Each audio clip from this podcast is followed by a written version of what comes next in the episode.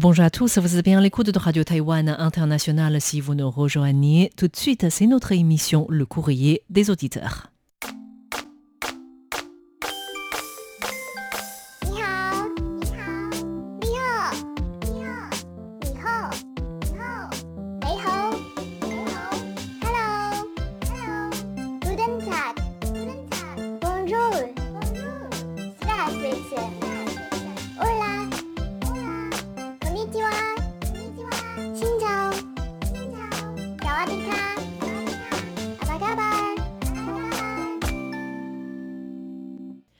Bonjour à tous et bienvenue à l'écoute de ce courrier des auditeurs animé aujourd'hui par Megouin. et François-Xavier Boulet pour toutes les auditrices et auditeurs de la radio, puisque c'est votre courrier.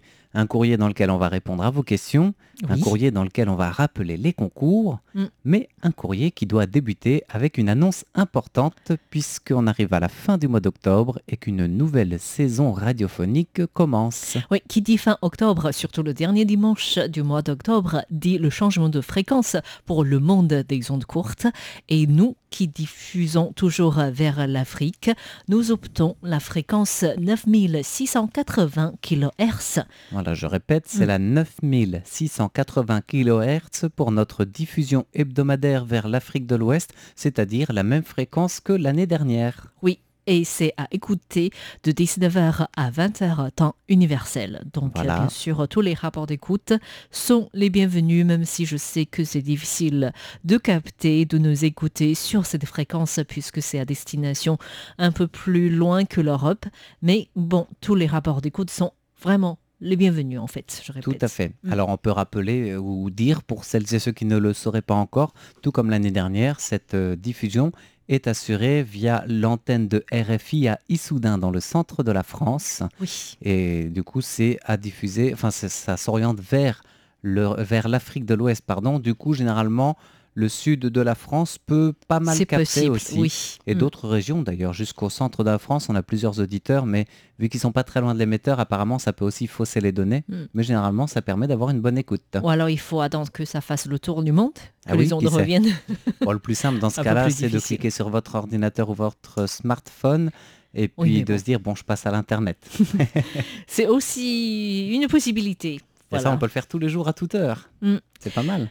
Oui, oui et non en fait. Je pense Ah. que si je suis nostalgique d'ondes courtes, euh, je réagirai Ah oui. différemment. Mais bon, vrai. on est entre les deux pour Voilà. l'instant.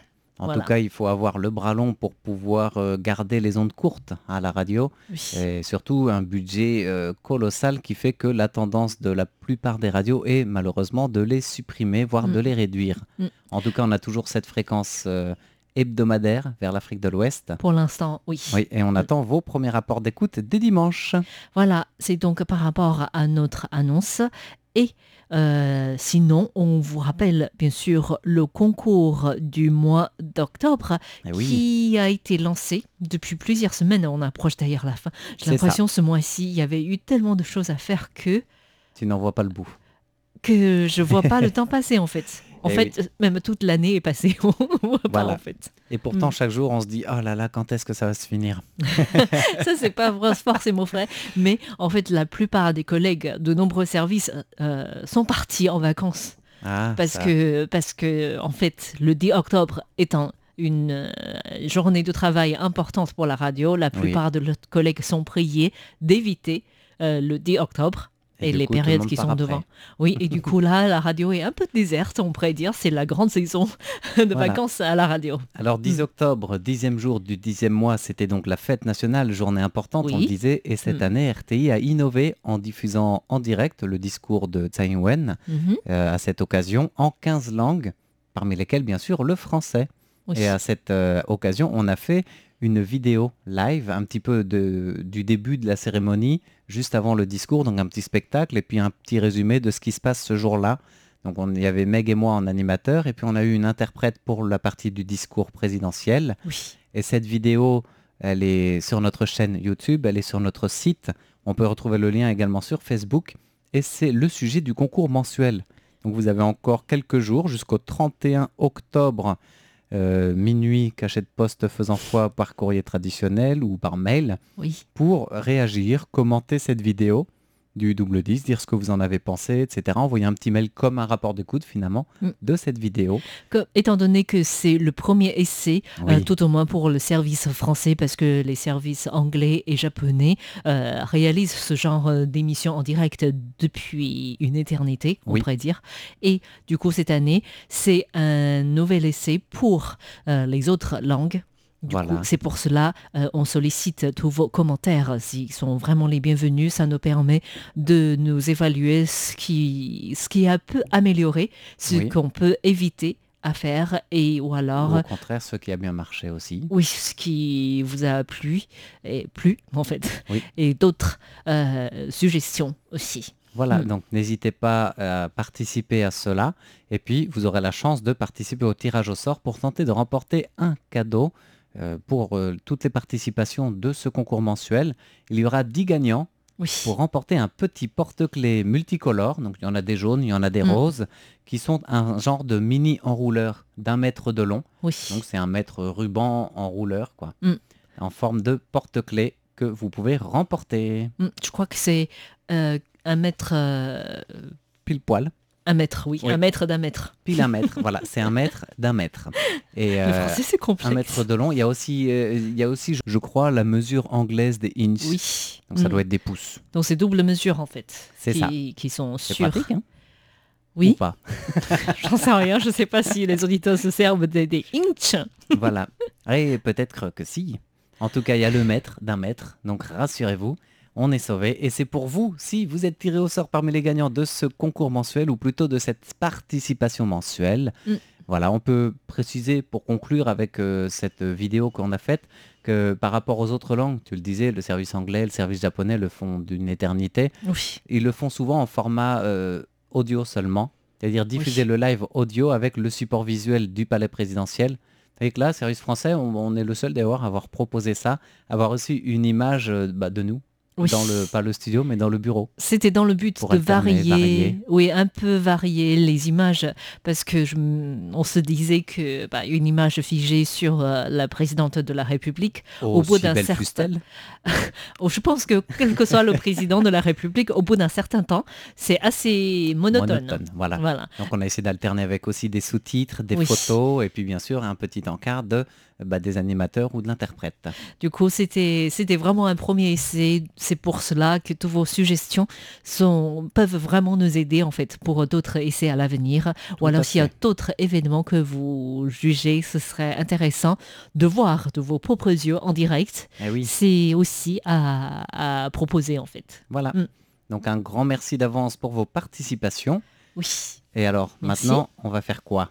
On va répondre bien sûr aux questions de Oui. la part de nos auditeurs et auditrices. Avec joie. Oui, avec tout d'abord une question de Hélène Pinault qui s'intéresse à un vêtement musique Oui, intelligent. Donc c'est un Mhm. vêtement intelligent, pas musique intelligent, ou les deux sont intelligents. Un vêtement musical ou un vêtement intelligent qui fait de la musique ou Oui. un truc comme ça. que Taïwan a développé récemment, qu'on a posté sur Facebook. Du coup, Hélène Pinault se demande euh, les fibres en fait qui ont été utilisées pour fabriquer euh, ce vêtement. Alors c'est un peu plus intéressant comme histoire. C'est intéressant et ça résulte surtout euh, des recherches de longues années de la part de l'Institut de recherche sur l'industrie textile. Voilà, c'est Mm. donc cet institut taïwanais qui a développé bah, plusieurs fibres textiles différentes Oui. et qui a commencé à mettre au point des fibres capables de conduire l'électricité pour un usage sportif mais aussi médical. Oui, c'est-à-dire que euh, ce fibre comprenait des micropuces électromyogrammes. Électromyogrammes, j'espère que je l'ai bien prononcé. C'est ça, enfin, c'est la même puce que ce qu'on utilise dans un électromyogramme. Oui, et donc ce qui permet de, à, une, euh, à un appareil de réceptionner les signaux envoyés par les fibres. Et dans ce cas-là, on pourrait étudier Oui. la force musculaire qu'on utilise pour les cuisses ou par les mollets en fait. Oui, et Mm. l'avantage d'analyser directement euh, les données de ces puces qui sont dans les fibres textiles, c'est que euh, on peut avoir tout de suite des informations liées au mouvement, Mm. et donc euh, travailler aussi les bons gestes à faire pour éviter des blessures pour les entraînements sportifs, par exemple. Mm, Ça rend donc les entraînements plus précis. Et c'est aussi ce même principe qui fait que ce, textile, ce produit textile, en fait, a été adopté par le monde médical, notamment pour la rééducation physique. Oui. Et dans ce cas-là, ça permet également au kiné de suivre le mouvement euh, d'un patient dans ses gestes de rééducation pour savoir si il n'a pas, il a pas fait un faux mouvement, en fait. Voilà, donc ça, cette fibre a déjà eu un certain usage, comme on Oui. disait, un double emploi sportif et médical. Et cette fibre a eu comme un nouveau développement, toujours sous l'égide de l'Institut de recherche en industrie textile de Taïwan, qui a développé une fibre plus élastique, c'est-à-dire pour des vêtements qui puissent encore plus épouser le corps, donc un peu plus collant, entre guillemets.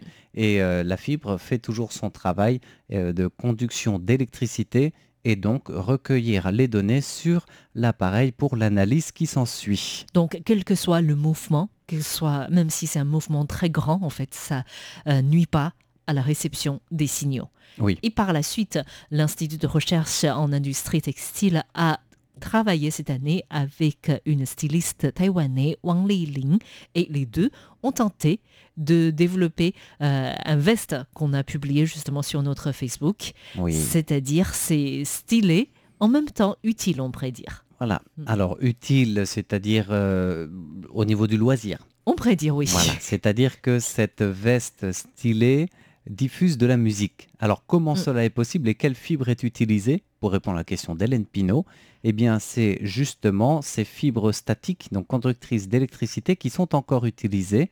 Elles sont faites en acier inoxydable et ça permet de pouvoir réverbérer d'une certaine manière la musique qui peut être émise par votre smartphone. Mm, Donc, il y a le fibre qui conduit l'électricité, Oui. les fibres en acier inoxydable. Il y aura des, il y a des tissus qui reflètent la lumière Mhm. pour donner un, un style. Et tout cela a conçu le premier veste qui s'appelle Ipon, qui, qui joue de la musique. Apparemment, on peut diffuser une musique pro- préprogrammée sur euh, le téléphone de portable. Voilà. On peut profiter de, on peut écouter de la musique à travers euh, Oui. Ce vêtement. C'est ça. Alors cette veste, euh, si euh, le premier système, comme tu dis, s'appelle Ippon, c'est peut-être euh, en hommage à la première chanson du monde, Ippon Itaïtaïe, qui est la danse de la pluie. Non, bien sûr, le Oui, Ippon ici, c'est le oui. I comme électronique, comme le Oui. l'internet, un branché. Mm, Et P-O-N. On ne sait Voilà. pas trop. ce C'est comme que la ça- suite du mot. Oui. Et l'Institut de recherche a indiqué que cela fait longtemps que l'organisme travaille sur la recherche des vêtements intelligents et la plupart du temps c'était focalisé dans le sport et dans le monde médical. Oui. C'est rare qu'on pense à l'associer au spectacle ou à la mode.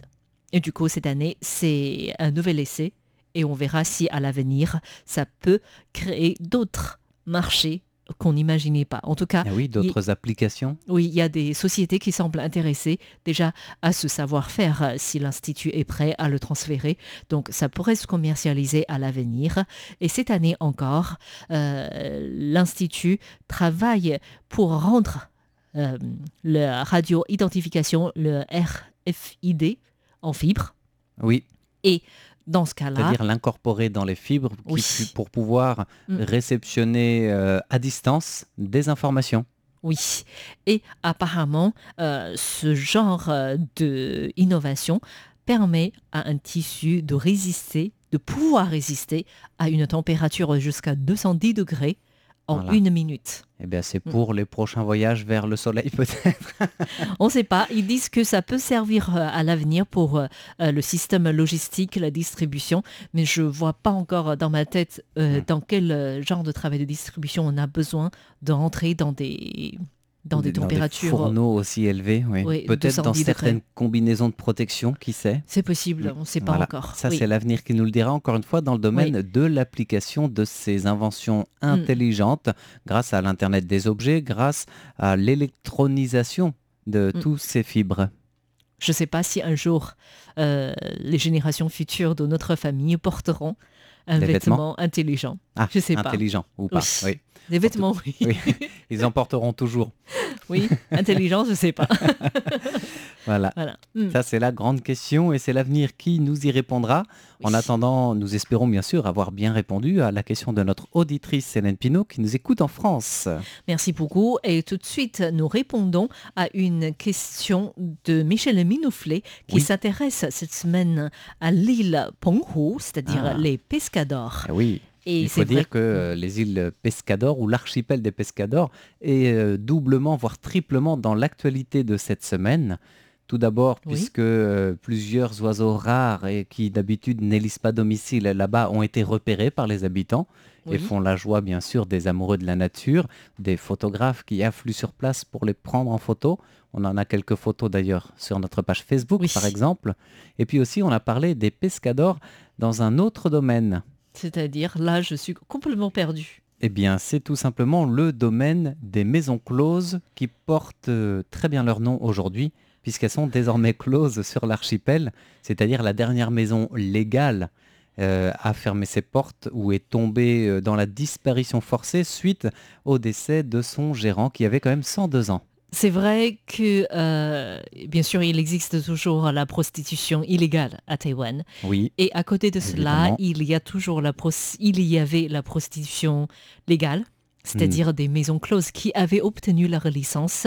Ils n'avaient pas le droit de déménager leurs locaux ni d'étendre leur activité, mais ils pouvaient euh, continuer leur commerce aussi longtemps qu'ils voulaient. Mais la prostitution publique n'a toujours, n'a jamais été très attirante de nos jours, puisque ce sont généralement des femmes relativement âgées qui y travaillaient, c'est-à-dire par rapport à la dernière maison close au Pescador qui était fermée cette semaine, Mhm. il restait trois femmes qui y travaillaient et ces trois travailleurs, euh, travailleuses sexuelles avaient plus de 50 ans, l'âge de 50 ans en moyenne. Oui, il faut dire Mm. que ces maisons closes avaient eu leur apogée au moment où il y avait beaucoup, comme on le disait dans l'actualité de cette semaine d'ailleurs, euh, beaucoup de militaires, de Oui. contingents militaires au Pescador. Mm. Et puis peu à peu, euh, bah, les militaires soit disparaissant, soit venant sur l'île principale de Taïwan, il y avait beaucoup moins de demandes, mais il y avait quand même eu à l'apogée huit maisons closes rien que sur le petit archipel des Pescadors. Mm. Et la loi après a été aussi renforcée pour interdire ces maisons closes et du coup les licences d'exploitation ne pouvaient plus être transmises à la génération suivante, mais restaient, comme tu le disais, Mm. euh, valables jusqu'à la mort du dernier gérant. Et donc c'est le cas qui est survenu cette semaine au Pescador. Oui, il y avait quelques mois, c'était la dernière maison close de Ilan qui était fermée, Oui. également liée euh, au décès du gérant qui était âgé. Et Mhm. là, je crois qu'à Taïwan, il doit rester euh, la ville de Taoyuan. Oui. Et je suis pas sûre à Taichung, mais euh, très peu de, de comtés, de collectivités locales possèdent encore des maisons closes en activité en tout cas. Voilà, Mm. donc pour les quartiers chauds euh, qui étaient légaux, eh bien ça devient une page d'histoire qui se tourne. Oui. Et aujourd'hui, si nous vous parlons des pescadors, pour répondre à la question de Michel Minouflet, Mm. c'est quand même pour parler d'autre chose de cet archipel. En tout cas, cet archipel est charmant qui possède beaucoup de caractéristiques particulières. C'est Mhm. pour cela qu'il y a une dizaine d'années, la Commission ministérielle des Affaires culturelles, en fait, qui est aujourd'hui le ministère de la Culture, avait choisi plusieurs sites, et notamment le site de paysage Balt pour euh, présenter à l'UNESCO en tant qu'un site du patrimoine naturel. Bien sûr, la suite s'était pas fait parce que nous ne faisons pas partie de l'ONU, euh, pas reconnu par l'UNESCO non plus, mais c'était considéré comme un site à beaucoup de à potentiel en oui, fait. et de toute Mm. façon, ça n'enlève rien au charme réel et naturel de Oui. ce site. Oui, donc à côté de ce site paysager, il y a aussi ce que les, les touristes ou les étrangers voient souvent, c'est les formes de cœur pour la Ah, pêche. Oui, ce sont des, des installations euh, faites pour la pêche, Oui, c'était un savoir. euh, de... C'est un savoir traditionnel ancien en fait, et c'est toute une technique pour fabriquer ce genre de barrage. Mhm. Et à côté de cela, il y a des plages à sable blanc Oui, à et couper le, à couper le souffle, pardon. Oui, donc euh, en dehors de ceci, il y a bien sûr aussi le temple le plus ancien de tout Taïwan, c'est-à-dire euh, le temple qui honore la, la Ma- Mazu, en fait, la déesse de la mer. C'est ça. Mm. Et on peut dire que tous ces charmes des pescadors font que elle fait partie enfin l'archipel fait partie du club des plus belles baies du monde. Et ça, c'est im- important pour Taïwan puisque c'est quand même une reconnaissance au niveau international. Ça permet des échanges et notamment des échanges avec la ville de Vannes au niveau des marathons qui est entré dans le cadre justement de l'assemblée annuelle euh, des plus belles baies du monde qui avait été accueillie il y a deux ou trois ans à Taïwan. Oui, et géographiquement parlant, l'archipel des pescadors se trouve donc dans le détroit de Taïwan à 50 km de la côte taïwanaise et Mhm. à 140 km de la Chine. Oui. Et l'archipel est composé de plus de 90 îles Petite et îlots. île, îlot. Oui, et, mais pour une surface totale de 128 km.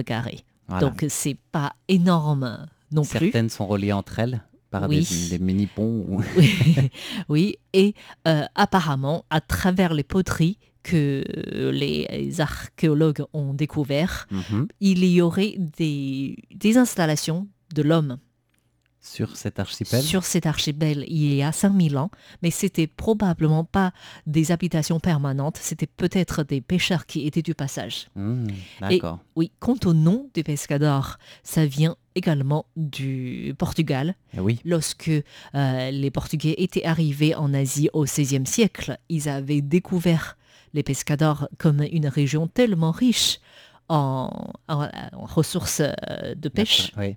et ce qui fait que ils ont décidé d'appeler cet archipel Pescador, qui veut dire apparemment l'île des pêcheurs. Voilà, l'île Hmm. des pêcheurs. Et, et du coup, ça fait un beau clin d'œil avec ces vestiges archéologiques Tout qui fait. font penser à des habitations, voire des cabanes de pêcheurs. quoi. Mm. Et c'est vrai qu'aujourd'hui encore, c'est une des denrées principales des habitants des Pescadors de vivre de la pêche. Et ça reste un lieu touristique que les Taïwanais aiment se rendre, Oui, en fait. les étrangers aussi aiment beaucoup visiter les Pescadors Mm. qui, qui, bah, qui regorgent encore une fois de beauté naturelle et qui sont un petit peu plus loin de la foule euh, touristique qu'il peut y avoir dans d'autres sites à Taïwan. C'est vrai que c'est loin de tout, c'est tranquille. On Oui. y va pour plusieurs jours. Peut y aller Et en on- bateau ou en avion. Oui, et on est coupé du lien avec le monde, en fait. On Voilà. est tranquille. Bien voilà un petit peu pour Mm. euh, le thème du jour, le dossier des Pescadors, pour répondre à la question de notre très fidèle auditeur en France, Michel Minouflet. Merci beaucoup. Merci beaucoup. Et sinon, nous souhaitons saluer quelques auditeurs pour leur rapport d'écoute et leur courrier. Avec joie. Alors par exemple un grand merci et un grand bonjour aussi au Cameroun et avec tout le Cameroun qui nous écoute, notre auditeur fidèle Belle Bosso et du rapport d'écoute détaillé que nous avons reçu au moment de la fête nationale. Oui, nous disons bonjour également à Maurice Mercier qui a écouté le programme du 9 octobre. Merci de votre partage de vos, de vos commentaires et aussi de euh, votre rapport d'écoute. On salue aussi Nagmouchinouari qui nous écoute en Algérie, dont on a reçu plusieurs rapports d'écoute et messages aussi tout, euh, bah, pour la fête nationale encore cette année. Eh bien, merci bien. Un grand merci également à Jean-Michel Aubier qui a partagé son point de vue sur notre diffusion live du 10 octobre avec Mhm. une réflexion sur le fond concernant le, le discours de Tsai Ing-wen et sur la forme donc notre présentation. Merci beaucoup en fait pour Oui. tous vos conseils. Voilà, Mm. merci bien. Merci à toutes les auditrices et auditeurs qui nous ont suivis cette semaine, en tout cas pour le courrier du samedi. Rendez-vous dès demain pour la suite du courrier de la semaine. Merci. C'était François-Xavier Boulet. Et Megwan pour Radio Taïwan International.